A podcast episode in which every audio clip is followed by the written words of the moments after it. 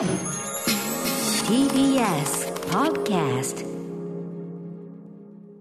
さあ、ここからトロクフューチャーパストです。この1週間でお送りしてきた情報や聞きどころをまとめて紹介して、過去の放送を聞き返せるラジコのタイムフリー機能や、ポッドキャスト、ラジオクラウドなど、各配信プラットフォームと組み合わせて、新しいラジオの楽しみ方を提唱しています。また番組の公式サイトでは、過去、そして未来のスケジュールを Google カレンダーに載せてお知らせをしています。聞き返す場合など参考にしてください。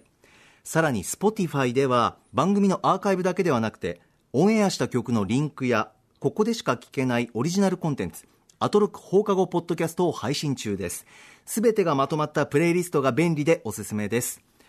さあ三宅さん今週は何か気になったトピックスありますか？はい。えっ、と、さっきね、歌丸さんの相対の儀の時もちょっとお話したんですけど、多ええ分あそこの部分がね、あの、はいポッドキャストに残らないと思うんあ8時前ですよねそうなんです。はい。あのね、昨日アップされた放課後ポッドキャストがね、とにかく最高なんですよ。最高最高なんですね。あの、先週アップされた話の中で、はいまあ、小梅太夫事件っていうのがありましてね 大変なミステリーなんですよね。そのアトロクスタッフの間で起きた大変な、えもうとんでもないミステリーでね、なかなか謎が解けなかったのが、はいまあ、今週ついにですね、あの、想像を絶する真相が明らかになるっていうね、もう。これ先週のと合わせて聞いていただくとね、かなり面白いと思いますね。これあの 僕まだあの聞けてないんですけどポッドキャストの方を。ええええ。事件の概要っていうのは聞いてもいいんですか？事件の概要はどうなんですかね。それも、あの、あ、そうか。OK、OK のサインが出てます。多少は要はス。タッフ間のやり取りのね、その、ズームの、まあ、画面ですよね。今、山本さんと僕も、ね、ズームで映像を見ながら話してるわけですけど、えその中でね、番組の、その、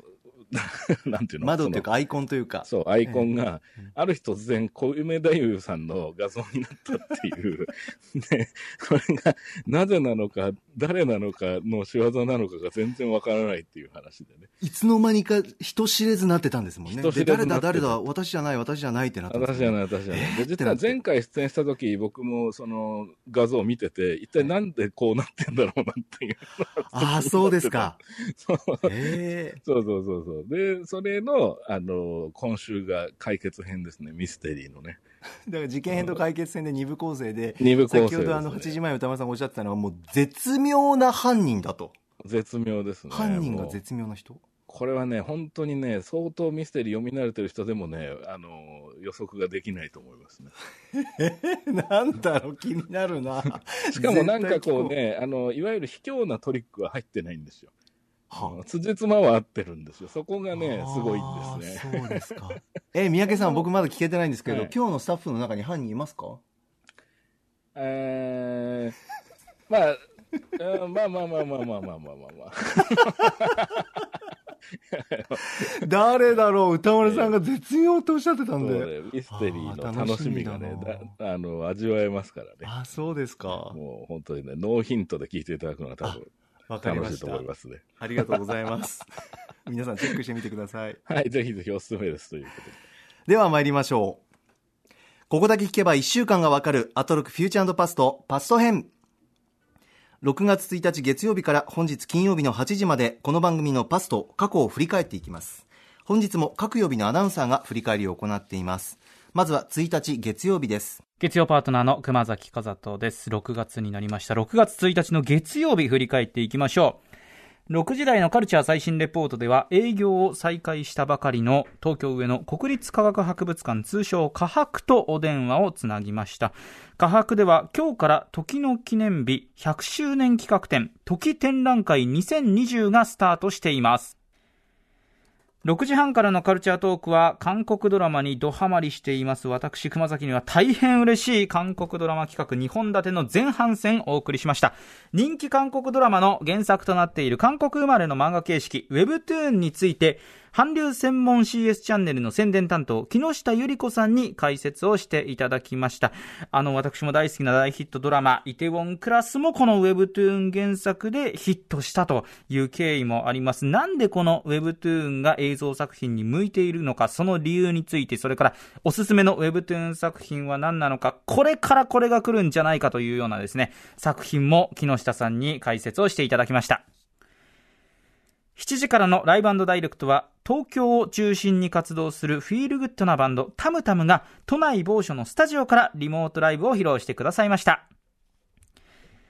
8時からの特集コーナー、ビヨンドザカルチャーは、韓国ドラマ2本立ての後半戦。韓国現地の情報にも詳しい雑誌、韓流ピアの編集長、つゆきえみこさんに、世界進出を支えるネットフリックスと韓国ドラマの関係、そして人気作を数多く手掛ける制作会社、スタジオドラゴンについてなどなど、韓国ドラマの最新事情を様々な形で解説をしていただきました。なんでこの韓流ドラマのクオリティが高いのかという、その理由がですね、この特集を聞けば、本当によくわかるという感じの内容になっております。そして最後のおすすめドラマの数々。ネットフリックスで配信が始まりました賢い医師生活。これも見ないわけにはいかないし、そして今韓国で一番熱い人気のドラマ、夫婦の世界。これは CS でしか見ることができないので CS のチャンネルにも登録する必要がありそうだ。もうどうすればいいのか。完全に沼の中にはまってしまっております。最後に今週おすすめのグラビアアイドルは白瀬カイラさんです。白い波に瀬戸内海の瀬で白羽瀬。海が来ると書いてカイラと読みます。白羽瀬カイラさん。ボディーボードの選手で全日本で2位になっているというまさにトップアスリートなんですが6月1日に発売されましたデジタル写真集。美女ボディーボーラー白羽瀬カイラ。この作品私拝見しましたが、ものすごく素敵でした。とても緊張したということもおっしゃっていましたが、白羽瀬カイラさん、これからこういったグラビア撮影の方もやってください。はい。月曜日いかがでしたか？はい。あのね、いつものグラビアのコーナーのね、余韻から来ますけど、ええ、あの、熊崎さんのね、その最近のその韓国ハマりっぷり、韓国ドラマ、はいハマりっぷりがね、やっぱすごくてね。で、まあ、それもあってなのかわかりませんけど、この日はね、韓国特集が扱ったんですけど、まあ、とりわけそのビヨンドザカルチャーがね、あの、すごく面白かったんですよね。あ、メールいただいております。はい。ラジオネームキラキラ星さん、いつもありがとうございます。えー、今週印象に残ったのは、というよりも、これまでのアトロク月曜日の中で一番印象に残ったのが、特集コーナー、韓国ドラマの躍進を支えるスタジオドラゴンとはです。第1部では韓国ドラマがなぜ今充実しているのかこれまでの歴史を振り返りそして第2部スタジオドラゴンについての話の中ではドラマや映画に対する韓国の力の入れようを知りました。歌丸さんが文化輸出はその国のことを知れるし愛着も湧き最強の輸出品とおっしゃっていてなるほどその通りだなと目が開かれた思いでした。そして最後におすすめドラマの紹介。全編を通してなのですがとにかくクマスがすごかった。名前の上がるドラマ俳優のほとんどにクマスの思い入れのあるコメントがあり知識も豊富でさながらクマスの覚醒クマスの夜明けでした。最後にはチェックすべきドラマの多さにこれはまた困りますねとグフグフ笑うクマス最高でした クマスの様子を通して韓国ドラマの魅力が存分に伝わる特集コーナーでした。ということです、クマスの夜明けね いいですね。そうですね。新しい面がね、ちょっと出てきましたね。そんなに夜だったのか、今までって思いますけど、ね、確かに。捉えようによっては、ややっと開けた。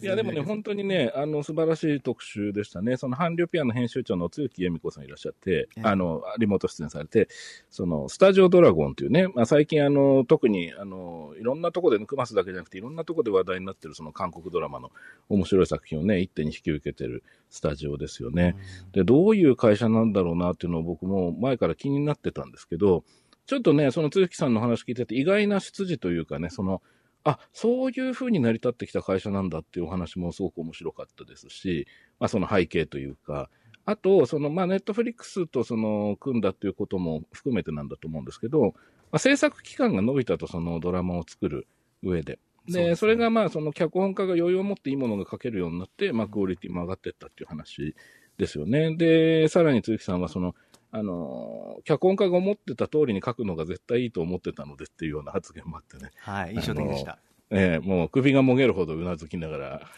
話聞いてましたけど三宅さん。そうですよ ね。そうか。ちょっとね、僕の立ち位置、独特な立ち位置により、そこがね、ツボに。お仕事柄。はい。そうですよね 確か。に、本当に納得できたのは、そのドラマの放送中になんか連動してずっとドラマ撮影を続けていると、あの、うん世論というか世間の声が入ってきて、ちょっと方針転換もいろいろあると、途中で。そねそれがないっていうところもあったりとか。そうですね。で、特にその韓国のドラマはね、昔からそうですけど、あの、日本と違ってペースがね、あの、週に2回放送されたりするんですよね。ね。ね、だからこれ現場は相当大変だろうなと思ってて、その、うんあの、どんどん、あの、追いつかれてきちゃうだろうなと思いますし、すごいスピードが求められると思うんですけど、まあ、その辺がこう、ゆとりが確保できるようになって、まあ、クオリティにもプラスの影響が働くようになったと。で、一方でね、ここで歌間さんがすごく重要なことをおっしゃってて、ええ。その、まあ、どうしてもそのお金があるから制作環境が良くなるって話に、まあ、どうしてもなりがちなんだけど、まあ、実はその、お金をつぎ込めばいいというわけじゃなくて、うん的確な人に的確な環境を作って、あの、プロデューサーがね、そういう環境を作っていくっていうことが重要ですよねっていうことをおっしゃってて、もう全くおっしゃる通りで、ここではもう完全に首がもげてですね、一回拾いに行ってもう一回つけるぐらいの、三宅さんが。そんなぐらいのね、感じだったんそうでですよね。そうそう。忙しい、あの、放送でしたね。僕はね、家の中で一人でね。はい。でね、その、この日、その、つゆきさん、ゲストのつゆきさん、あの、すごくね、落ち着いたトーンで話される方だったんですけど、あの、実は後半、おすすめの、あの、ドラマを紹介されるっていうコーナーがあって、でね、ここで、その、クマスとの、の受けがまた素晴らしいわけですけど、それもあってね、その、賢い私生活っていう番組を紹介されたあたりから、つゆきさんがね、もう、ものすごい元気になっていくっていうか、ね。わかります、感じました。なんかこう自由な、解き放れた、垂れたような明るさというか。そうなんですよ。でね、ワクワクしながらね、話しておられるのがすごくわかるっていうね、のがね、聞いててすごく、お可愛らしいって言うとね、あの、失礼かもしれないけど、すごくねね、あの、チャーミングで。うん。でね、特にね、椿の花咲く頃っていはい。う番組を紹介された時に、タイトルをおっしゃったら、クマスがすぐに見ましたって言ったら、え、見た？っていう感じそうで。そうそうそう。そうなんか、そんな会話世間でありそうだなっていうあそうそうそうそう、ちょっとね、キュン。ときたというかね、だから本当に鈴木さんね、韓国のドラマお好きなんだなっていうのが、すごくグッとくる瞬間でしたね。そうですね。うん。はい。まあ、クマスもこれを機に、多分おそらくそろそろ来るんじゃないかと思ってるのは、まあ、韓国グラビア表ですよね。おこれー、なるほどじゃないね。かな。ハングルでしかも、習いたての そっか僕らわかんない。そうかそうか。もうあのね、4級でしたっけ？受けるんですもんね。そうなんですよ。勉強中で。ですよねいつかハングル実況とかするんじゃないですか？僕わからないそれは楽しみですね。ね、新境地ですよ。はいそんな月曜日でしたねはい。盛りだくさんでしたけども、あ、あとちょっと僕、アトロクミニ四駆、そう、そうですよね。新しいの始まりましたね、三宅さん。始まりましたね。うんあの、ファーストマンのあ後というかね、期間限定のコーナーですよね。アトロクミニ四駆部極めろ超速グランプリ。はい。これね、あの、山本さんね、ミニ四駆といえば山本さんですけどね、どどうでした？いや、僕も小学校、まあ幼稚園ぐらいからかな、やってたんですけど、もうまず、えっ、と、もう絶対にこれ、まあミニ四駆のアプリじゃないですか。ええ、えまずもう放送を聞いていて、まあ、歌丸さんはじめ盛り上がってるのが、とにかくもう僕はもう羨ましくて、キャッキャしたいなっていうふうに思った。絶対に面白いから、このアプリ。ちょっと僕覗いてみたんですけど、アプリを。ええええやっぱりその、なんていうんですかね。まず、自分が小学校の頃とかってもう30年ぐらい前なんですけど、え。うん。あの、本当におもちゃ屋さんの前で、えっと、コースを作って、みんなでキャッキャ言いながら競い合ってたっていうのが、もうスマートフォン上、フォン上でできるっていう、この感激ですよね。そうですよね。僕もね、ちょっと画面見たんですけど、すごいですよね。もう本当に普通にレースやるのかと思ったら、まず部品組み立てるとこから始めるんですね、バーチャルですよね。そこのこだわりようというか、塗装とかね。塗装。あとね音ですよね。音ね音もいいんですよねうん。くすぐるんですよね。ああ、いいですね。これやりたいな一緒に。これ、今週からもうしばらく続くんですよね。その、どんどん多分、あの、戦い方というかね、その、そうですね。ね。うん。いやー、キャッキャするんだろうな、スタジオで歌丸さんたちと、勝つ負けるで。本当に部品、モーターから、うんまあいろんなこう、ちょっとしたベアリングとか、はいはいもう本当選択肢もあって、本当にスマートフォン上で味わえますよ、これは。間違いない面。白いですね。うん。やったことない人でも絶対にできるし、うんうんううんんおすすめです。ね、タミヤとの共同開発ってね、もう本当にガチな感じのアプリですよね。そうですよね。うんで、これでちょっと今のうちに勉強しておいて、いつかコロナちょっと自粛がね、あの、収まって、外に出て、ちょっとミニ四駆やろう、やりたいっていう人出てくると思うので、ねね今これで勉強してっていう。ああいいですね面白いですね。はい。ぜひチェックしてみてください。はい。さあ、続きまして2日火曜日です。火曜パートナーの宇垣美里です。最近ようやく重い腰を上げてベランダの掃除をしました。せっかくだからあの過ごしやすい空間にしたいなとかなんとか思い始めて、あの掃除してたんですけど、めっちゃ雑巾使いました。東京の網戸がなんであんなに黒くなるか私わからなくて、もう怖いって思いながら掃除してました。でも頑張ってコツコツベランダを改造して快適に過ごせるなんか素敵な空間にしたいなと思っております。6時最初のコーナーカルチャー最新レポートは美術ライターの浦島もよさんに美術館の再開状況やウィズコロナ時代における美術の楽しみ方についてお話を伺いました。そして6時半からのカルチャートークはアニメ評論家の藤津亮太さんに今こそ見たい、見落とされがちだけれど重要なアニメ作品をご紹介いただきました。7時からのライブダイレクトはサンプラザ中野くんとパッパラー河合さんが登場。そして8時からの特集コーナービヨンドザカルチャーは、なぜ少女たちはめちゃ若くして漫画家デビューするのか、10代前半の少女漫画家特集。昨年3月、わずか13歳でデビューした星木奈々さんの読み切り作品がものすごいクオリティだということで漫画好きの間で話題となりました。ナインティーンやホットマンといったヒット作で知られ、ご自身も13歳で少女漫画家としてデビューした漫画家北川翔さんをゲストにお迎えし、10代前半でデビューする少女漫画家について解説していただきました。星木奈々さんの作品あの2つ読ませていただいたんですけど、本当に素晴らしくって、というのが、少女漫画って私の中でどうしてもこう、愛だの恋だのっていうイメージがあって、それは正直得意ではなかったんですけど、彼女が描いていたのは、その愛だの恋だのが始まる前の感情の揺れ動く様というか、あ、いいなって思う瞬間を描いていて、それって大人になっても、この年になってもすごく感じる部分で、それを言語化して、絵にして伝えてくれるっていうのがもう素晴らしい、なんか一つの小説を読んだような気持ちになりました。あの、おすすめですし、短いのでパッと読めると思うので、ぜひあの、目にする機会があったら読んでみてください。はい、三宅さん、火曜日いかがでしょう？はい。あの、今の振り返りのね、宇垣さんの振り返りの途中で音源も流れましたけども、あの、ライブダイレクトの、あの、サンプラザ中野くんさんと、中野くんさんっていうと中野さんあれなんですかね。う ?3 はいらないとおっしゃってました。そう、3はいらないってよくおっしゃってます、ね。でパッパラ河合さん、爆風スランプのお二人ですね。で、まあ、ギター一本、歌一本とおっしゃってましたけど、あのーライブ音源かかったんですけど、まあ、かっこよかったんですよね。うん。あの、僕はね、世代的には本当にドンピシャで、あもう本当にね、死ぬほど聴いてたんでね、10代の頃とーか。えええはい。で、特にね、今回あの、3曲演奏されたんですけど、1曲目に45歳の地図っていう、まあ素晴らしい名曲があるんですけど、これを、あの、還暦バージョンということでね、その、60歳になられるっていうことで、歌う45歳の地図がね、これがね、もう、すごく染みるというか泣けるんですえよね。あうん。だからね、これぜひ、あの、一週間ね、タイムフリーでね、聴ける間に、あの、聴いていただきたいなというふうにすごい思いましたね。はいうんーさて、それから他には火曜日いかがですか、あの、ビヨンドザカルチャーですかね。あはい、メールいただいております。ラジオネーム、ユーフォニアのびりしまさん。今週の放送で印象深かったのは、6月2日火曜日のビヨンドザカルチャー、10代前半の少女漫画家特集です。現役の漫画家、きたがわ翔さんによるお話は、どれも興味深かったのですが、その中でも、最近は典型的な悪役が求められなくなったという話と、それに対する北川翔さんの、どんな人でも自分が思ういい人に変われるというのは結局自分がいい気分になりたいという願望の表れなのではないか。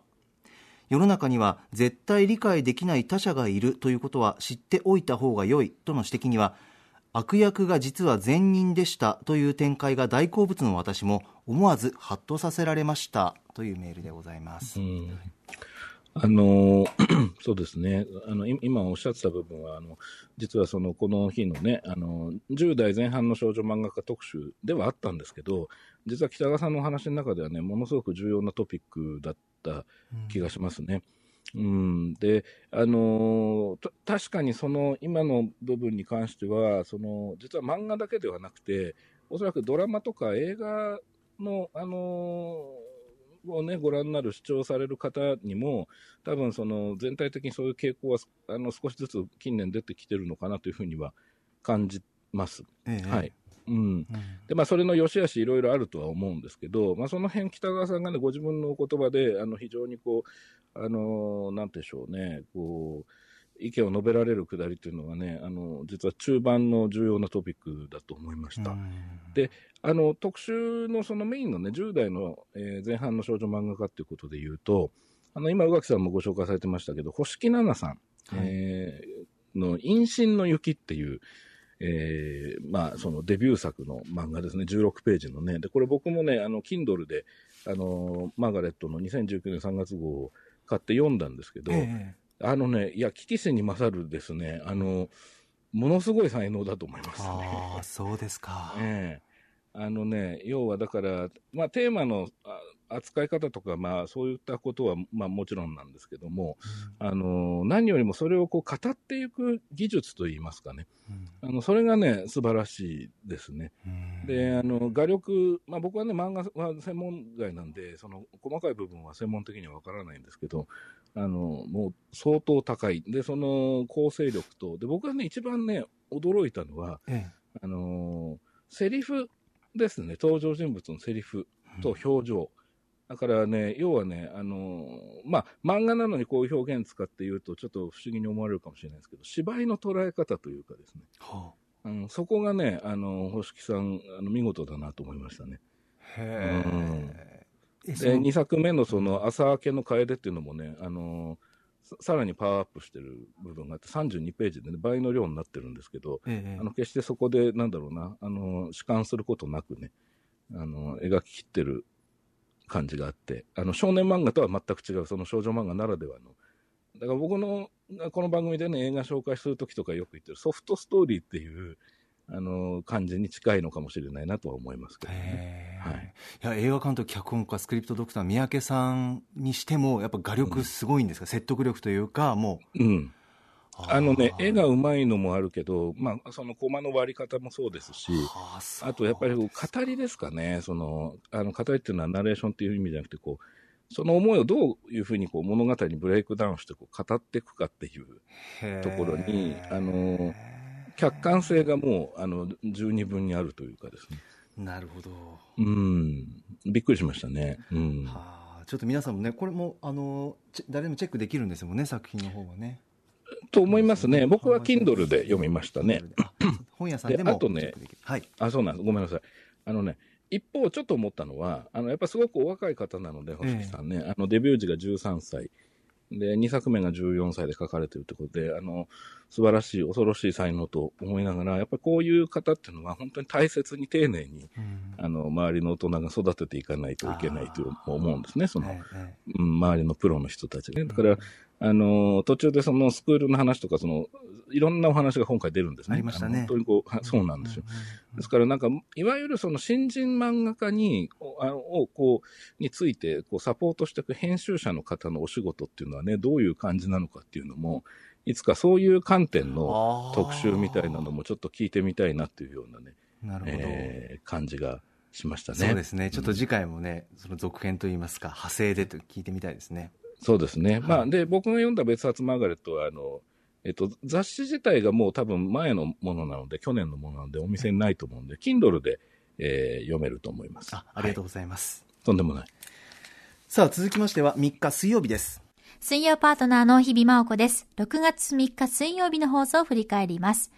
6時台前半のカルチャー最新レポートでは、文化庁文化経済国際課の堀さんとお電話をつなぎました。カルチャーファンはもちろん主催者の方こそ知ってほしいチケット寄付税制について伺いました。まあ、簡単に言うと、中止になってしまったイベントなどのチケットを払い戻すことなく、そのチケット代を寄付することができ、すると税が優遇されるという制度なんだそうですね。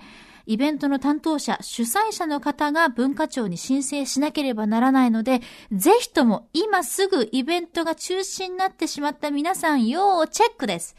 そして6時台後半のカルチャートークでは、ライターでコラムニストのブレイディ・ミカコさんがイギリスから登場です。この日に発売となりました新刊、ワイルドサイドをほっつき歩け、ハマータウンのおっさんたちについて、そしてイギリスの最近の、新型コロナウイルスに関連した近況なども含めてお話を伺いました。この新刊ではもう本当にブレイディさんの言葉だからこそ描かれる何とも愛おしいおっさんたちの姿からイギリス、もっと広く言えば世界のことを学ぶことができる一冊です。ぜひともこれは読んでいただきたい。そして7時からのライブダイレクトは大阪のアイドルグループたこ焼きレインボーのライブパフォーマンス。こちらは大阪から届けていただきました。先週登場いただきましたキュートメンの CMJK さんによるメガミックス音源に乗せて届けていただきましたが、このミックス中もとにかくですね、たこ焼きレインボーの皆さんがキュートなダンスを披露してくれました。リモートでアイドルの皆さんのパフォーマンス、新たな一歩を開拓してくれたと言っても過言ではありません。とにかく可愛くて癒しの時間でした。ありがとうございます。そして8時からの特集コーナー、ビヨンドザカルチャーは、ビースティーボーイズとはどんなグループだったのかを語り合う特集。バーイシチャダラパー坊主さん、そして音楽ジャーナリストの高橋義明さんでした。Apple TV プラスで公開されました映画ビースティーボーイズストーリー、この公開記念ということで、歌丸さん、シャダラパー坊主さん、そして吉明さん、3人それぞれの視点から、ビースティーボーイズの歴史をさらいながら、今でも色濃い思い出も一緒に振り返っていただきました、この1時間。ビースティーボーイズから受けた影響がどれだけ大きかったのかを知れば知るほど、シャダラバー、そしてライムスターの皆さんの楽曲への影響というのも知ることができて、新しい発見がたくさんありましたよ。はい、三宅さん、水曜日いかがでしたでしょうか？はい、えー、水曜日、まずですね、カルチャー最新レポートで、はい、先ほど日比さんからのご紹介もありましたけども、文化庁の文化経済国際課の堀さん、えっ、ー、と、リモートで出演されたんですね。で、まあ、ある制度についてのお話だったんですけど、まあ、その制度っていうのは、その、まあ、コロナウイルスの影響であのコンサートとかイベントとかねたくさん中止になったり延期になったり、えー、してますけども、まあ、その、えー、そこに参加しようと思ってた方でそのチケット代をですねその払い戻ししなかった方とか、えー、主催者側にその寄付をするという形にするとその税金の優遇を受けられるという制度で、で、僕ね、驚いたのが、払い戻しが済んだ公演も追って寄付すれば対象になるっていう。そうでしたね。ね、仕組みだっていうことでね、僕ちょっと勉強不足であの知らなかったんですけども、うん、で、これはあのー、今年の2月1日から来年の1月31日までのイベントが対象になっているということで、あのただ、あの主催者側がね、文部科学省に申請することで、対象になるということなんで、ここのプロセスがないといけないということで、その文化庁のホームページの方にね、その新型コロナウイルスの影響を受ける文化芸術関係者に対する支援窓口っていうのがトップページにあるということで、えー、そちらにアクセス、えー、されると、そ、そこ、そういうね、そのアクションが起こせるというような話でしたね。これは多分、あの、僕の周りにもね、結構やっぱり、あの、それで悩んだり苦しんだりしてる人いたと思うので、うん、ね、一人でも多くの方伝わるといいなと思いましたね。そうですね。はい。それから他にはトピックスとしてどうですか？えっ、ー、とね、カルチャートークのブレイディ・ミカコさんですね、ライターの。はい。あの、お住まいね、イギリスのブライトンからあのリモート出演されたんですよね。うん、向こうは朝だったってことだったんですけども。はい、それでね、あの、新刊のエッセイのワイルドサイドをほっつき歩け、ハマータウンのおっさんたちをご紹介されてたんですけども、これがね、あの、僕、まだ読めてないんですけど、えー、あのものすごい見事な切り口というかですね、あの、ポール・ウェリスっていうその文化社会学者がいて、で、その、その人が昔あの、ハマータウンの野郎どもっていう本をね、書かれてるんですよね。その、いわゆる社会学的なこう観点で捉えたフィールドワーク的な読み物なんですけど、そのイギリスのその貧困家庭の子供たちがこう、当初は反権力なんですけど、まあ、だんだん最終的に労働者階級に解消されていくっていう、はい、あの取材ものなんですけども、まあ、ある意味これの続編というか、あ。のこの時出てたような人たちが大人になったら、あのおじさんになったらどうなるだろうっていう。で、それが実はブレイディ・ミカコさんの周辺に、その、そういう人たちが実はたくさんいらっしゃると。で、その人たちは実は、その、なんか最近ベビーブーマーがね、そのちょっとお荷物扱いされてる傾向があるんだけれども、ええ、特にその EU 離脱のね、件を中心にこう、イデオロギーの対立っていうのがまあどんどんすごくなっちゃって、そこに一人一人の人間がいるってことをつい忘れがちだと。でも一人一人はすごくチャーミングな存在なんだと、ここを書きたかったっていうふうにおっしゃってるんですよね。これはね、あの、素晴らしい切り口というかね、あの、非常に感動して、すぐアマゾンポチってしたっていう。ああ、そうありましたね。とにかく、まあ、い一人の人間でもいろんな側面があるんだというところで、そうなんですよね一箇所を切り取るのはどうなのか、いろんな面を見ていこうよっていうお話でしたよね。なんそうかですね。今のこのご時世で生きている中でも学ぶべきことがいろいろあるのかなっていうふうにも思いました。そうですね、うんあのどうしてもね、単純化した方が話は分かりやすくなりやすいのでね、どうしてもその、この人たちはこういう人っていうふうに、どうしてもその集団みたいに捉えがちですけど、でその美香子さんおっしゃってて、もう一個印象に残ってるのは、まあ、人間はね、多面的で、だからこそややこしいんだけど、はい。複雑さから目をそらしてはいけないんじゃないかと。でそれが長い文章を書く人間の、まあ、務めじゃないかと、そのツイッターと一冊の本は違うんだっていうおっしゃってました。印象的でしたね。ええツイッターでいろいろ発信してるすごくね、うんあの有名な方いらっしゃいますけどね、まあ、そのそうですね。対いますね。ページでもあるのかなと思いましたけああ。なるほど。はい、えーワイルドサイドほっつき歩けハマータウンのおっさんたちはちくま書房より発売中です、はい、ということですね。えーそれから特集に関してメールいただいております。はい、えーラジオネームふんどしゆで太郎さん、えー今週は水曜8時台ビースティーボーイズ特集最高でした。ヒップホップレジェンドであるビースティーボーイズの入門的な内容でありつつ坊主さんそしてスチャダラパーの音楽のルーツを紐解くような内容でもありとても聞き応えがありましたビースティーボーイズの初来日時のライブを見た坊主さんがスローローという曲を聴いてスローなテンポでかっこいい様子に衝撃を受けたという話やその音楽スタイルからファッションまで全てに対して憧れを抱いたという話など貴重なエピソードが盛りだくさんでしたということです、あのーそうなんですよね。あの山本さん、ビースティーボーイズって、えどどうですか、その思い入れというか。思い入れ、えっと、洋楽に詳しい友人が大学の時にあのおすすめしたりよく聞いていて隣で聞いていたっていう感じですかね、それって大体何年ぐらいですか？え、えっと、学生さん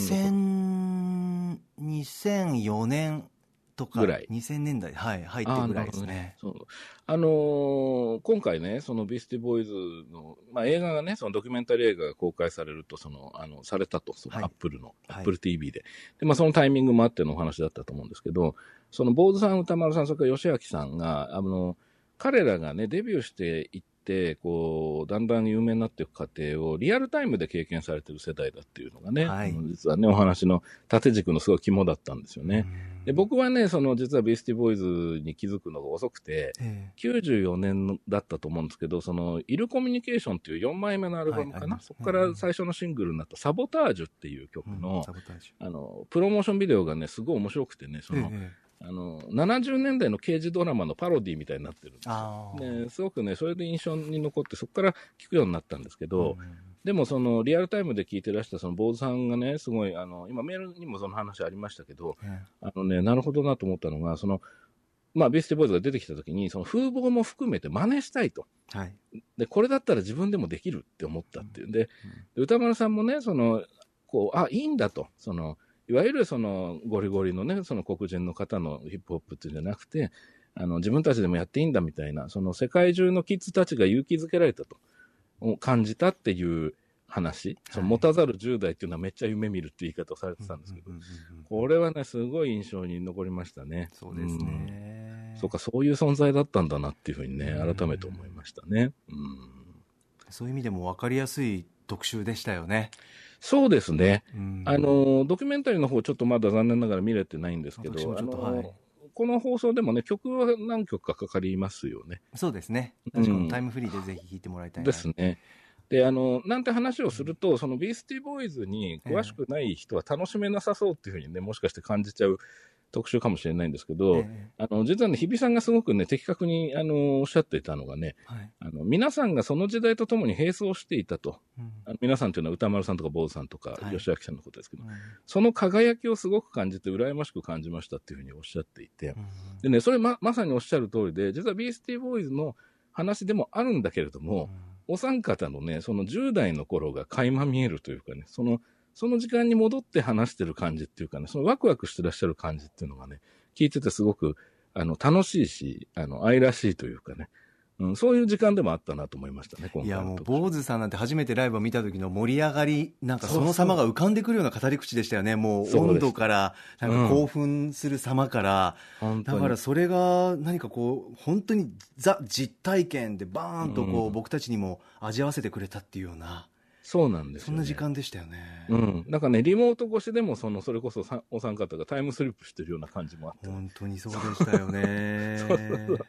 それがね、聞いててすごい楽しかったですね。絶対これ聞いいたら素人の方でもね気になってダウンロードないあのビスティボーイズ聞いてみたいなって絶対思うと思いますはい。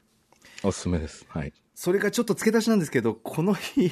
ショッピングダイレクト三宅さんああ、いいですか、そんなはい、ちょっ。といいですか？あのね えっ、と、多分、クラウドだけ聞かれると、シアター151のオープニングが、なんかこう、大変なことになっていて、一体なんでこんなに二人して笑ってるんだろう歌丸さん、笑いが止まらない。はい。思われると思うんですけど、実はこれはこの前に、ショッピングダイレクトで、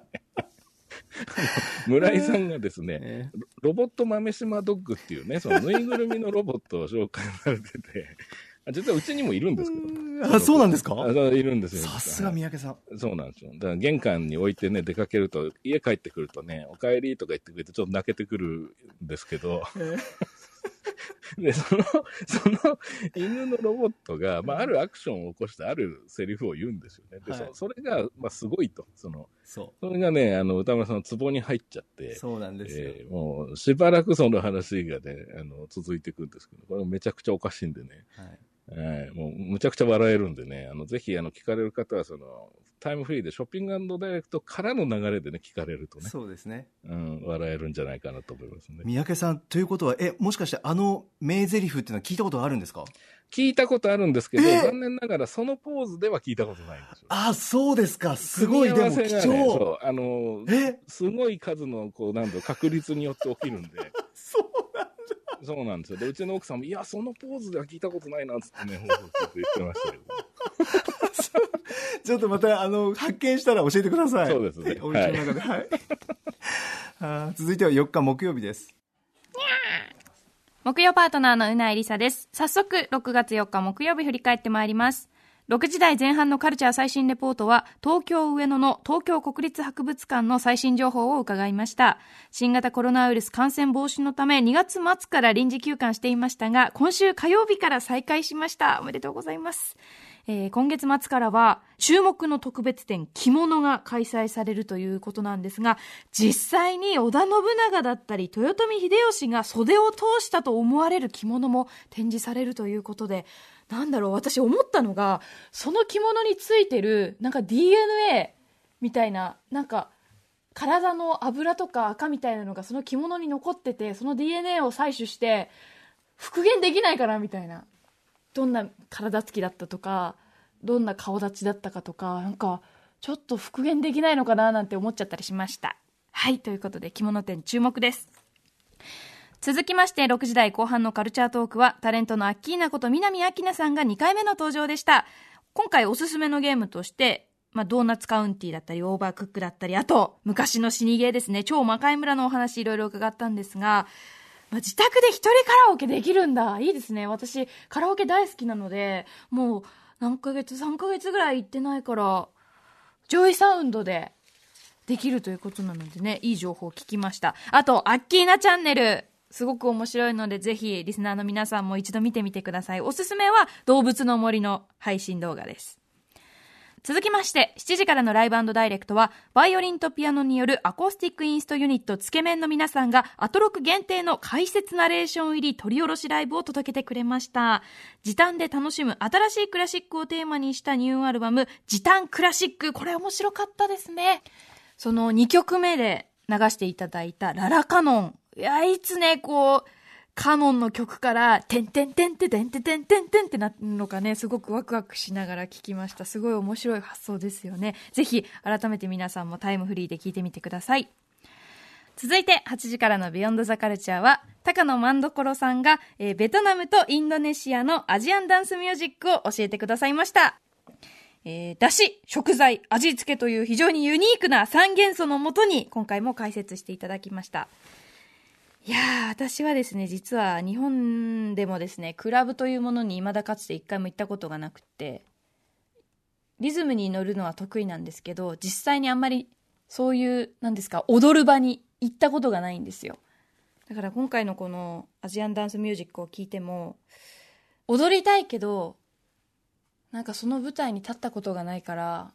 いざ行ってみたら自分はどうなるのかななんてちょっと想像しながら聞いてましたね。ね。はいということで木曜日でした。うないみがすごい、最後の終わり方とかさ、すごい、すごいですこちらね。時間がないのにさ、三宅さんと喋る時間が。あの、ライブ良かったない時や間のクラシック良かったですよいやー素晴ね。らしかったですね。つけ麺さん。そうですよね。うんなんか美味しいところだけ名曲をつまんでギュッとしてくれて、ポップスぐらいの5分ぐらいにしてくれてっていう、すぐダウンロードして、皆さんおすすめなんでチェックしてみてください。ね、すごかったですね。勉強にもなるし、アレンジもかっこいいし。はい。最高にかっこよかったですね。そうですね。んラジコタイムフリーで聞いてみてください。そうですね。一週間以内にタイムフリーでぜひ。はい。それから特集のメールいただいております。はいえーラジオネーム NSTRD さん、えー高野万所さんによるベトナムとおインドネシアのダンスミュージックシーンについてとても興味深く聞きました。ベトナムダンスミュージックのビナハウスについて、東南アジアと中華系を折衷していって、さらにはヨーロッパなど様々な文化が混ざり、独自のダンスミュージックができたことを知りました。インドネシアについては、ファンコットという分野が厳しい徒弟制度や音源の管理についてかなり自由になってきているということ、えー日本のアーティストが作ったものが逆輸入されて影響を与える流れがあることや新しいジャンル、ブレイクビートジャングルダッチが生まれていることなど最新情報を知ることができましたということです、あのね、あのーむちゃくちゃ面白かったですね、ええこの特集は。あの、今回ね、ベトナムのビナハウスっていう、その、新しい音楽シーンっていうんですかね。で、これが、その、まあ、やっぱりさすが万所さんのレポートで、その、曲も紹介されるんだけれども、やっぱその背景の生活っていうか、それこそストリートなんですよね。あのーの匂いがしてくるようなお話で、で、その、どうもその音源を CD で売って、えー儲けるとかっていうよりも、その、まあ、ある種、ある種のね、その、なんて言ったらいいんだろう。まあ、いわゆる風俗的なというかね、お店で、えーかかって、まあ、その場だけでかかって、それが消費されていくっていうタイプの音楽だっていうんですよね。これはね、あの、すごいなと思いましたね。面白いなと思いましたね。あれですよね、今、あの、森保君があの、左右を見てるのがちょっとあディレクターが。見えたんですけど、きっと、救急車の音がしたんですよね。そうなんです。ですよね。三宅さんのご自宅からの、あの、すいません、リモートあるあるで、ええ。今、うちの前を救急車が通りました。そうですよね すいません、失礼しました。リスナーの皆さんもかすかに聞こえてたんじゃないかなと思って聞こえたんじゃないですかねそうですよねなんかリモートの時代ならではだなという感じがまあでもすいません、制御できませんでした。あ、いえいえいえい いませんね救急車ね、どこ行ったんだろう、大丈夫かなって、いや、どこ行ったんですかね。ありますけど、ええはい。と遠のいていきましたけどそうですね。はい。えっ、と、何の話でしたっけね。えっ、と。アジアンダンスミュージック。あ、そうそうそうそう。そ そうそうそう。それでね、そのビナハウスの、その、今どういうふうに消費されてるかって話が本当に興味深くて、はい。で、まあその中でね、その、いわゆるその、J ユーロって呼ばれてるね、日本でもある時期、こう消費されていた文化としてのお話とかになってって、はい。まあ民族によってその、いわゆる紅葉のさせ方っていうのの違いがあるのかね、なんて話になってて、今回はね、その音楽だけじゃなくて、こう、いろんなところにこう、なんだろうな、広がっていく話でもあるなっていうふうにね、すごい思いましたね。ああ、ちょっと幅のある話というか、うん広がりを持った話でもありましたね、内容はありましたね。だから、ファンコットが今どうなってるかって話が後半になってて、これもすごく興味深いし、あもうめちゃくちゃ考えさせられるんですよね。その、あのーまあ、いろいろあってファンコットがちょっと昔よりもね、収縮してるっていうような部分もあるんだけれども、でも別の世代、次の世代にこう受け継がれたりしてるっていうようなところとか、あの、いろんな可能性が見えてくる、あの、ワールドミュージックの雰囲気ではファンコットがなくなってったって話とかもあってね、はい。ああ、すごいなというふうに思いましたね。そうですよね。はい。ちょっと皆さん音楽たくさん流れますんで、改めてラジコのタイムフリーで聞いてほしいなというふうにはい思います。ぜひ。ちなみに、この日のオープニング、うないがあるゲームで2日でもう全クリアしたっていう内容もありましたけど、本当にあの子は本当好きなんだなっていうね、なんかこう、やってる様が浮かびましたけどね、2日 ずーっとウーバーイーツとともに。そんな内容でもありますんで。前ね、前テレビでね、その、うないさんがゲームに没頭する姿が放送されて、あの姿がもうずーっといや、こう本当わかります。わかります。あの、ぜひ聞いてみてください。はいさあ、ということで、ちなみになんですけれども、Spotify 限定コンテンツ、アトロク放課後ポッドキャスト、今週もアトロククルーのリモート雑談シリーズ配信中でございます。えーチェックしてみてください。以上、ここまでアトロクフューチャーパスト、パスト編でした。この後は来週1週間のアトロクの予定、まとめてお知らせします。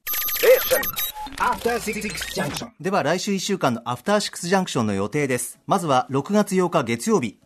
6時半のカルチャートーク、新潟在住の覆面プロレスラー、スーパーササダンゴマシンさんが登場。7時のライブはゲスト、ゴーストライクガールフレンドです。8時のビヨンドザカルチャーは、お菓子研究家の福田理香さんに、映画7人の侍をテーマにしたフード理論について解説していただきます。